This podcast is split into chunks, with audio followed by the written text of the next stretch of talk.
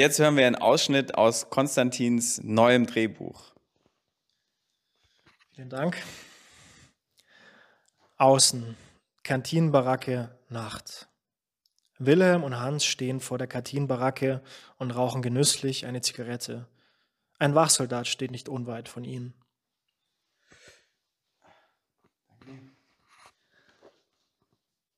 Seit Jahren habe ich mich nicht mehr wie ein Mensch gefühlt.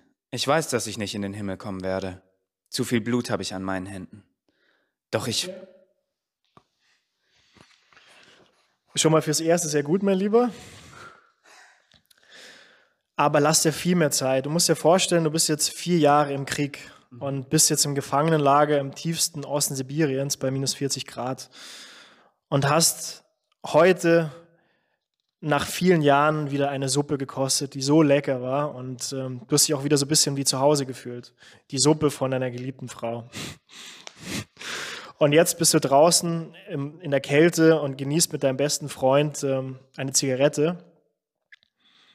Und dir kommen wieder die schönen Gedanken, also vom Leben zurück, dass eigentlich das Leben schon auch eine große Bedeutung für dich hat und dass du doch auch wieder Kraft hast, den Mut hast, das durchzustehen, diese bittere Kälte und diese bittere Zeit im Lager.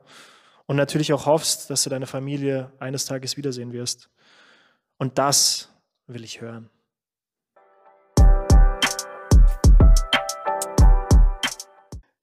Willkommen zum Job Wolko Podcast. Heute habe ich Konstantin Egerndorfer zu Gast. Er ist Filmregisseur und Drehbuchautor.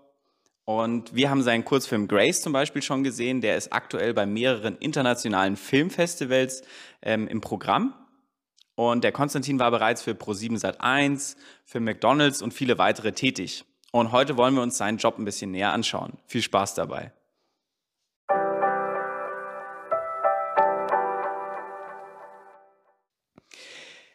Konstantin oder Konstel, woher kommt deine Begeisterung fürs Filmemachen?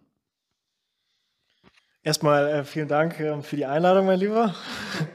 es freut mich, dass wir das hier auch in, in meinen Verwenden machen können.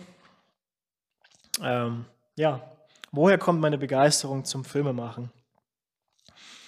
Ich denke, man muss ähm, zurück in die Vergangenheit gehen. Ich bin mit zwei älteren Brüdern aufgewachsen die ähm, schon vier, fünf Jahre älter waren, sind. Mhm. Und ähm, die hatten einen Fernseher in einem versteckten Schrank, wo meine Mutter nur den Schlüssel hatte. Und ähm, wir wussten aber natürlich, wo sich der Schlüssel befindet. Und ich bin dann oft doch dann heimlich rüber schlawinert und habe dann mit meinen Brüdern dann heimlich äh, MacGyver, A-Team, Knight Rider, also die Klassiker, besten Serien aus der Zeit äh, angeschaut. Und ähm, so bin ich eigentlich erstmal an das Format Film gekommen und mhm. dann ging es natürlich weiter. Auch meine Brüder waren damals ähm, Karate-Verein und da bin ich halt quasi auch mit Filmen aufgewachsen, mit, von, mit Van Damme, mit Chuck Norris.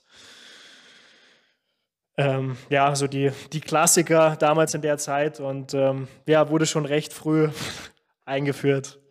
Und dann, ähm, ja, das Interesse ist natürlich dann schon auch gewachsen. Ähm, zum einen kam das dann auch durch, äh, durch meine Schule. Also ich war schon immer künstlerisch eigentlich affin. Sport und Kunst waren eigentlich so meine, meine Top-Fächer. Sport habe ich aber zu viel parallel gemacht und ähm, ich war gut. Aber ich muss jetzt nicht sagen, dass ich jetzt der, der Beste war, weil ich doch halt, ich habe nebenbei Basketball gespielt im Verein bei Bayern. Dann war ich aber auch Schwimmer und Turmspringen hat mich auch interessiert. Und ähm, ja, das war zu viel auf einmal und ich konnte mich nicht auf eine Sportart fokussieren und habe dann dann irgendwann auch meine Wehwehchen bekommen. ja, da war deswegen mit der Sportlerkarriere war dann irgendwie nicht zu denken.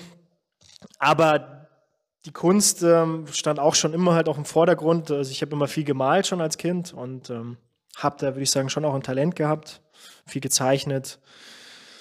Und dann bin ich dann auf eine Kunstschule gekommen, Schwerpunkt Kunst und Sport. Und ähm, ja, habe mich da halt ähm, nach und nach verbessert. Und dann zuletzt bin ich auch auf eine Kunst, auf, ein, auf eine, die Kunst Voss gegangen. Mhm. Und da hat man halt vier Stunden pro Tag Kunst und ähm, wirst da eigentlich ja schon ziemlich, ja, wirst ziemlich studiert und ähm, Ja, und dann war es fertig mit der Schule und dann war halt die Frage, wie geht's weiter? Und Filmerei war parallel auch schon immer im Kopf, aber ich habe nie so richtig ähm, ja, die Verbindung gefunden. Habe dann doch durch Connection über meinen Vater ein Praktikum bei Bavaria Filmstudio machen dürfen. Das war, da war ich glaube ich 16 für Jürgen Fliege TV. Ich weiß nicht, ob du das noch kennst. So ein, so ein Pfarrer gewesen. Auch so eine Talkrunde. Ging um Schicksalsschläge, um Ereignisse im Leben, positive, negative. Und ähm, da habe ich dann die ersten Kabel tragen dürfen und ähm, Komparsen so ein bisschen einführen müssen. Ja, so wie es halt losgeht und natürlich halt auch Klo putzen bis Auto putzen. Also ich habe ich habe alles gemacht. Ist auch nicht verkehrt, dass man das mal, dass man so startet, dass man doch auch ähm, ja, verschiedene Positionen beim Film irgendwie kennenlernen darf. Mhm. Geschenk kriegt man nichts. Ja, und dann ähm, ja, habe ich mich ähm, erkundigt, was es so zu studieren gibt. Und da habe ich die, die Möglichkeit gesehen, ähm, auf der Bauhaus-Universität in Weimar ein Studium, ähm, mich für ein Studium zu bewerben, wo, wo ich quasi beides gut machen kann. Also Medienkunst mhm. hieß der Studiengang. Also zum einen kann ich auch mein, mein Dasein als, als Maler oder als Zeichner irgendwie weiterführen, aber kann parallel auch mich tiefer in das Thema Film einfuchsen. Zum einen gab es halt Kurse über Drehbuchschreiben, Produktion, Regie, Zeichentrick. Also ich habe auch einen Zeichentrickfilm ähm, gemacht, ist leider nie fertig geworden, weil ich mich doch übernommen hatte. Wie ist der Aufwand von so einem Zeichentrick? Boah, richtig. Also was muss man da alles machen? Also der Aufwand ist echt krass. Also ich habe so eine Geschichte im Kopf gehabt, das ist eine Kindergeschichte. Ein, es geht um einen Hasen, der in seinem Dorf gehänselt wird, weil er ein Schlappohr hat und zu kurze Beine hat und nicht der schnellste ist. Und er wird halt ständig gehänselt und irgendwann kann er nicht mehr und läuft dann aus dem Dorf in den Wald, in den bösen, dunklen Wald der Füchse. Die Füchse fressen ganz gern kleine Häschen und ähm, ja, und plötzlich sieht er einen Fuchs und versteckt sich und ähm, hat ziemlich viel Angst und hört dann plötzlich aber ein Wimmern, ein Weinen und dann dreht er sich quasi um und sieht halt einen Fuchs, der auch keine Freunde hat, ganz alleine ist und die zwei lernen sich kennen und werden beste Freunde. Cool. Und ähm, ja, der Aufwand ist einfach beträchtlich, weil man zeichnet ja quasi alles, kommt darauf an, wie viele Bilder du quasi in der Sekunde zeigen willst, wie er sich bewegen soll. Bei mir war es schon so ein bisschen ähm, Stop Motion, also es war eher so schon so, ein, so eine krakelige Bewegung, mhm. aber die Hintergründe zeichnen und ich habe den Hasen viel zu fein gezeichnet. Der Hase hatte eine Mütze, einen Schal, Jacke hat sich auch bewegt. Und das sind so Dinge, die du halt beim ersten Zeichentrickfilm nicht machen solltest, weil du wirst einfach nicht fertig. Und aber ja, ich habe schon immer so ein bisschen, war schon immer ein bisschen großenwahnsinnig, das hat mein Professor auch schon gesagt. Aber er meinte, irgendwann wird es sich auszahlen. Es ist gut, wenn man groß denkt. Und ähm, ja. ja, dann habe ich das studiert und habe ähm, hab das vier Jahre studiert. Habe parallel auch noch in den Semesterferien Praktikas beim Film gemacht und ähm, so ist dann mein Interesse gewachsen und der Schwerpunkt ist dann mehr und mehr ähm, zum Regie machen, quasi schaffen gegangen. Mhm. Und jetzt habe ich deine Detailfrage dazu. Noch einmal ein bisschen zurückspulen in die Kindheit. Also du hast so ganz viele dieser klassischen Knight Rider A-Team, dieser klassischen Sendungen von damals geguckt, die ich auch gesehen habe als Kind. Gab es einen so einen so Film, so einen Initialfilm, wo du gesagt hast, wow, der ist, der ist so krass, der ist so wahnsinnig toll. Welcher Film war das? Den gab es durchaus. Ähm, ich denke, du hast ihn auch gesehen. Freiheit! Braveheart mit Mel Gibson. Den haben wir, den haben wir damals mit der ganzen Family angeschaut. Im Wohnzimmer saß man da alle zusammen und mhm. ich war sprachlos. Ich glaube, der ist aus dem Jahre 95. Mhm. Der hat auch der, ich glaube, beste Regie auf alle, bester Film, glaube ich. Ja. Mhm. Der hat einige Oscars gekriegt. Mhm der Film hat mich sowas von geflasht und das war, glaube ich, so der Grundstein ja, meines Schaffens. Also der Film hat mich so geflasht, dass ich bin schon immer ein großer Fan auch von historischen Filmen gewesen. Mhm. Und ähm, diese Geschichte ist halt auch so herzergreifend. also er zählt noch immer eigentlich zu meinen Lieblingsfilmen. Und jetzt einmal in deine Zeit als, also du warst bei Fliege, ich kann mich erinnern an diese Sendung, also bei Bavaria Film und dann später sagst du während dem Studium auch noch in Praktikas. Gab es da ein Praktikum oder einen Moment in einem Praktikum, wo du dich besonders daran erinnern kannst? Positiv oder negativ? ähm, oder, oder wo du sagst, hey, da konnte ich viel mitnehmen, da konnte ich viel lernen in so einem Praktikum vielleicht. Also mein, ich habe nach meinem Studium das erste Praktikum beim Spielfilm gemacht. Das war sogar auch eine größere Produktion fürs ZDF mit Roland Suso Richter als Regisseur, also bekannter Regisseur, der hat unter anderem das Dschungelkind gedreht. Mhm. Ähm, das war aber eher negativ behaftet, muss ich sagen. Also da war ich Set, Set Runner, da bist du quasi der Dead Peep ähm, für alles.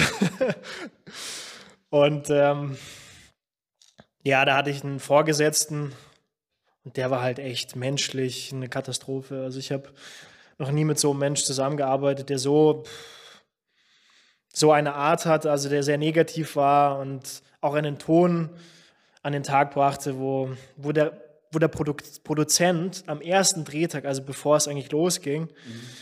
zu mir kam und meinte, Konstantin, wenn du irgendwie jemanden zum Reden brauchst, komm zu mir. Und da dachte ich schon, uiuiui. Ui. Also wenn der Produzent zu einem Set AL-Praktikanten kommt, dann muss es schon was, muss es schon was Besonderes sein. Und dann ähm, ja, habe ich meinen Vorgesetzten kennengelernt, da war mir dann einiges klar. Also der war auch schon berüchtigt in der Filmbranche. Mhm. Und da muss ich sagen, nach einer Woche wollte ich aufhören, mhm. weil ähm, der gar nicht ging, also menschlich. Also du warst echt ein Nichts. Egal wie du es gemacht hast, es war immer falsch. Aber ich habe mir dann irgendwie gesagt, nee, da muss ich mich jetzt durchbeißen. Mhm.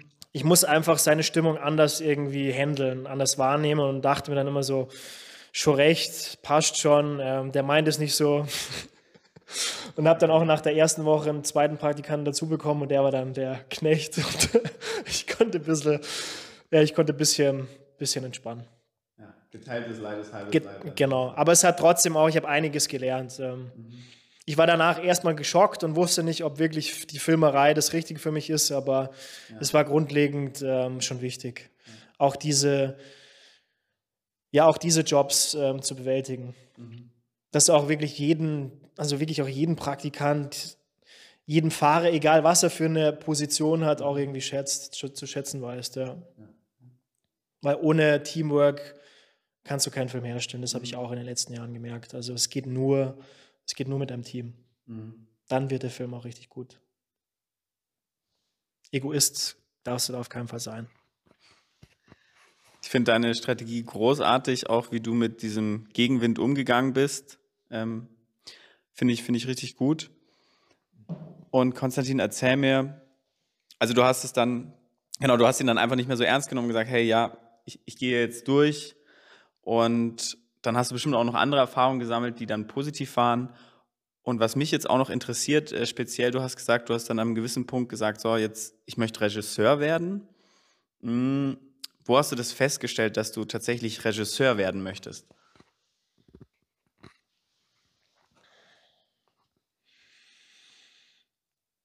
Klar, irgendwann war es ja so weit, den ersten eigenen Film zu produzieren. Das waren anfangs natürlich kleine Sachen, das waren kleine ähm, Dialoge, die wir in unserem Regiekurs ähm, durchgearbeitet hatten. Und ähm, da habe ich eigentlich gemerkt, also ich arbeite schon immer gern mit Menschen ich rede auch ganz gern, das weißt du auch. Tun wir beide, ganz gern. Über Gott und die Welt. Ja. Ähm, also ich habe das Gespür irgendwie für Menschen schon immer gehabt, würde ich sagen. Und ähm, da habe ich dann gemerkt bei den ersten kleinen ähm, Filmproduktionen, dass ich das einfach gerne mag, ähm, mit auf Menschen zuzugehen, mit Menschen zu arbeiten, mit Menschen zu reden, mit ja, mit, mit Menschen auf eine andere Ebene zu gehen und auch aus wie klein und unbedeutend dieser Dialog, Monolog sein, sein sollte, Aber man kann trotzdem ähm, auch was Schönes daraus ähm, kreieren. Und wenn du natürlich ringsum dann auch merkst, dass nicht nur du, sondern auch der Kameramann, der Assistent, die Komparsen, die Beleuchter, also das ganze Team irgendwie daran Spaß hat, dann ist es natürlich ähm, ja mega schön. Und dann, ja, dann war das Studium irgendwie fertig und dann hieß es halt so, jetzt will ich natürlich auch mein, mein eigenes Ding irgendwie schaffen. War dann aber auch erstmal so ein bisschen so ein längerer Weg. Soll ich dir da auch dazu was erzählen?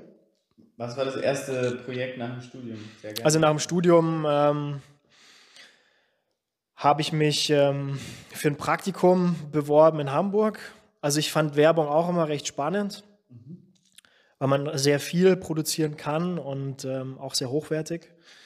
Habe dann ähm, ein cooles Praktikum in Hamburg in der Speicherstadt bekommen. War dann aber auch, ähm, auch ein ziemlicher Schlag ins Gesicht, weil ich hatte, zum einen hatte ich die schönsten vier Jahre in Weimar, also meine Studienzeit war die schönste überhaupt. Ähm, aber dann, ja, wie es, glaube ich, wie sich viele fühlen, wenn du dann aus dem Studium irgendwie rauskommst und dann so deinen ersten Job hast, egal ob es jetzt ein Praktikum ist ähm, oder schon ein fixer Job, ist es einfach was anderes. Es ist eine andere Welt. Ähm, Gerade noch dazu bin ich in eine andere Stadt. Hamburg war ich noch nie, ich kannte da keinen Menschen. Ich hatte das Glück, dass ich irgendwie in eine ganz coole WG gezogen bin. Mhm. Mit äh, drei Mädels, die mir die Zeit dann doch irgendwie.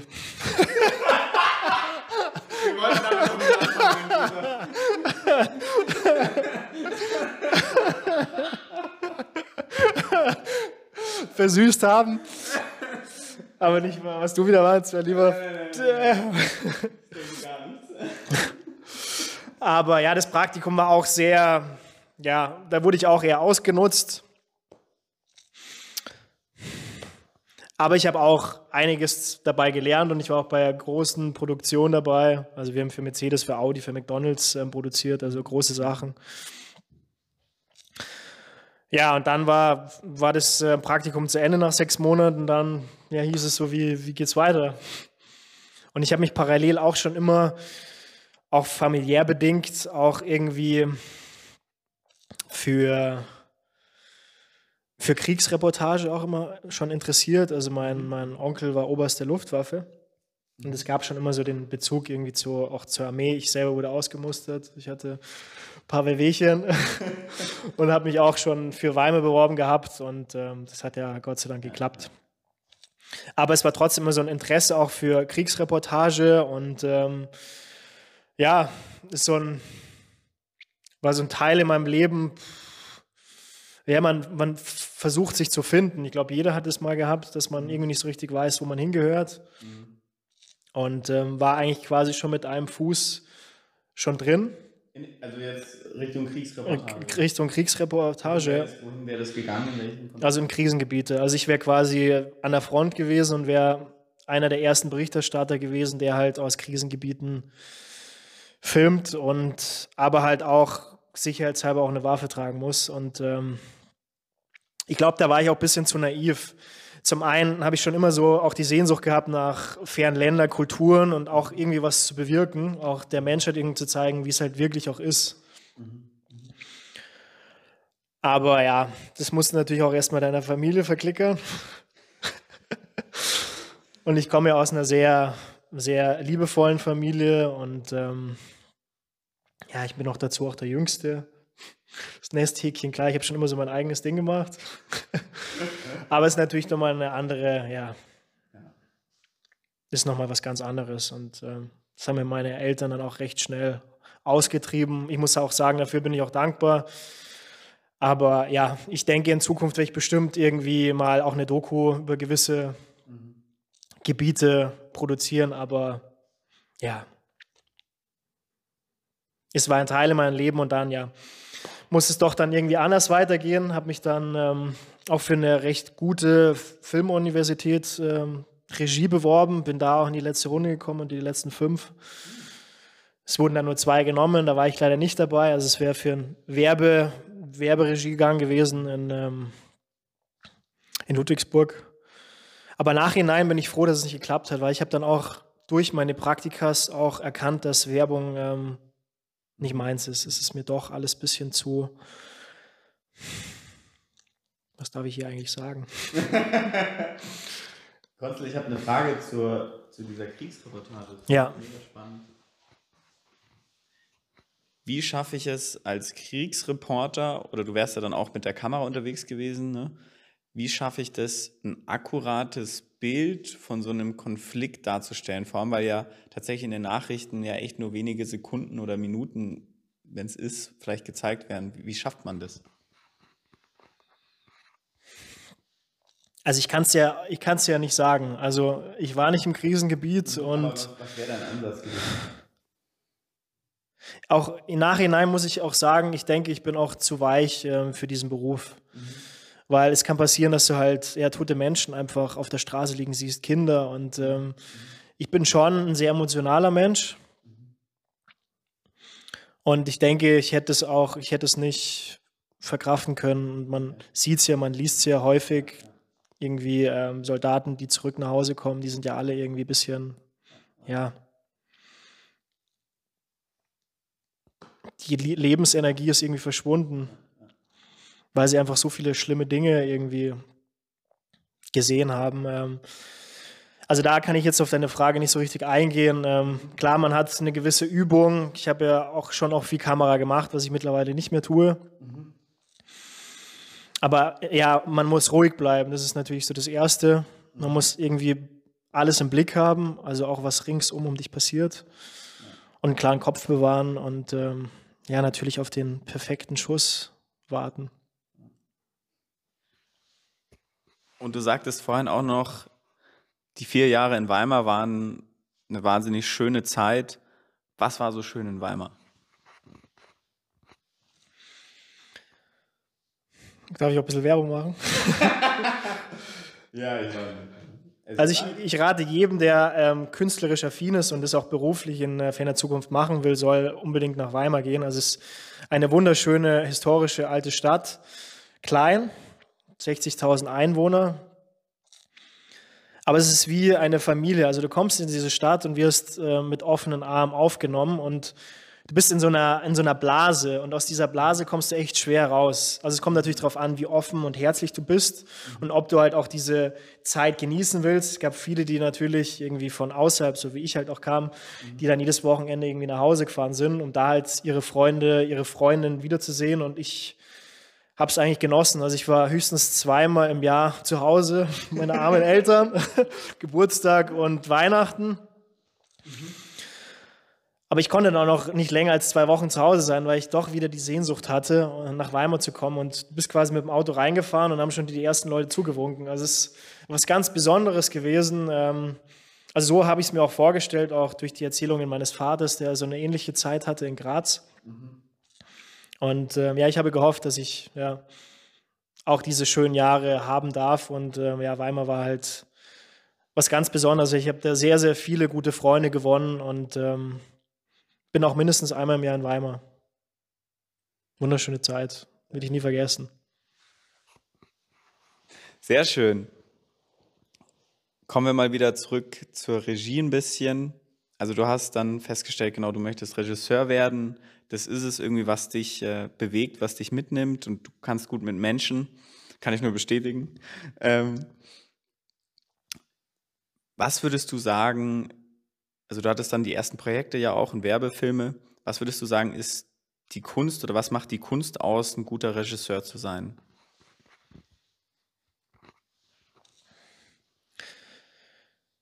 Also jeder muss sich eigentlich, also finde ich, am Set wohlfühlen. Du musst auch so eine gewisse Aura, finde ich, haben, so eine entspannte Gelassenheit, innere Ruhe, Frieden. Und ähm, ja, beim Film passiert viel. Also man kann nie, also jeder, ich glaube, es kann fast jeder bezeugen, jeder, jedem Tag passiert irgendwas, mit dem du nicht rechnest. Und es gibt aber, du musst immer zu dir selbst sagen, es gibt immer einen Plan B, Ruhe bewahren, es wird alles gut. Und so ist es auch immer. Also man darf jetzt nicht beim Dreh irgendwie nervös werden und ähm, ausflippen. Also laut auf keinen Fall. Also ich bin ein sehr gelassener, netter Mensch. Und es, also wenn man laut wird, ich finde, da gewinnt man gar nichts. Man schüchtert eher dann auch die Crew und die Schauspieler ein. Man muss versuchen, halt ähm, eine gewisse Verbindung zu schaffen. Mhm. Und das Besondere ist natürlich, da man ja doch dann auch einige Tage zusammenarbeitet, also man kennt sich quasi eigentlich nur zuerst vom Telefonieren, dann trifft man sich zum Casting, und dann beschnuppert man sich langsam und dann hat man, wie es halt bei größerer Produktion natürlich ist, also was habe ich bisher noch nicht gehabt, also meine Drehs gingen so zwei, zwei drei Wochen. Mhm. Aber wenn du natürlich dann Spielfilm drehst, wo du dann ein, zwei Monate unterwegs bist, dann, dann hast du dann nochmal eine ganz andere Gemeinschaft. Das ist, man spricht auch von einer zweiten Familie. Mhm. Ja, das sind quasi die Leute in den nächsten zwei, drei Monaten, die du quasi um dich herum hast und ähm, denen du auch alles gibst. Also mhm. ja, also das Wichtigste ist eigentlich, dass du, dass jeder Spaß hat und was natürlich auch schön ist, wenn jeder auch das Drehbuch gut findet, weil dann hat man nochmal einen ganz anderen Drive und ja, man steht gerne in der Früh auf und man rockt die Sache. Und wenn du natürlich auch noch in den Augen der Schauspieler und des Regisseurs siehst, dass sie es wirklich wollen, dann ja, genießt es einfach. Klasse. Du hattest ja jetzt, du sagtest, du hast äh, in Hamburg angefangen mit so Werbespots. Kannst du mir da ein Beispiel geben, was für einen Werbespot ihr da gemacht habt und wie dann ganz genau, wie sieht es dann aus? Also wie kann ich mir das vorstellen, wenn so ein Werbespot dann äh, anläuft? Was genau passiert dann? Wie, wie viele Tage dauert es? Was ist das genau für ein Aufwand? So ein bisschen für jemanden, der jetzt, also auch für mich, ich kenne ja Drehs auch eher weniger. Was passiert da genau alles?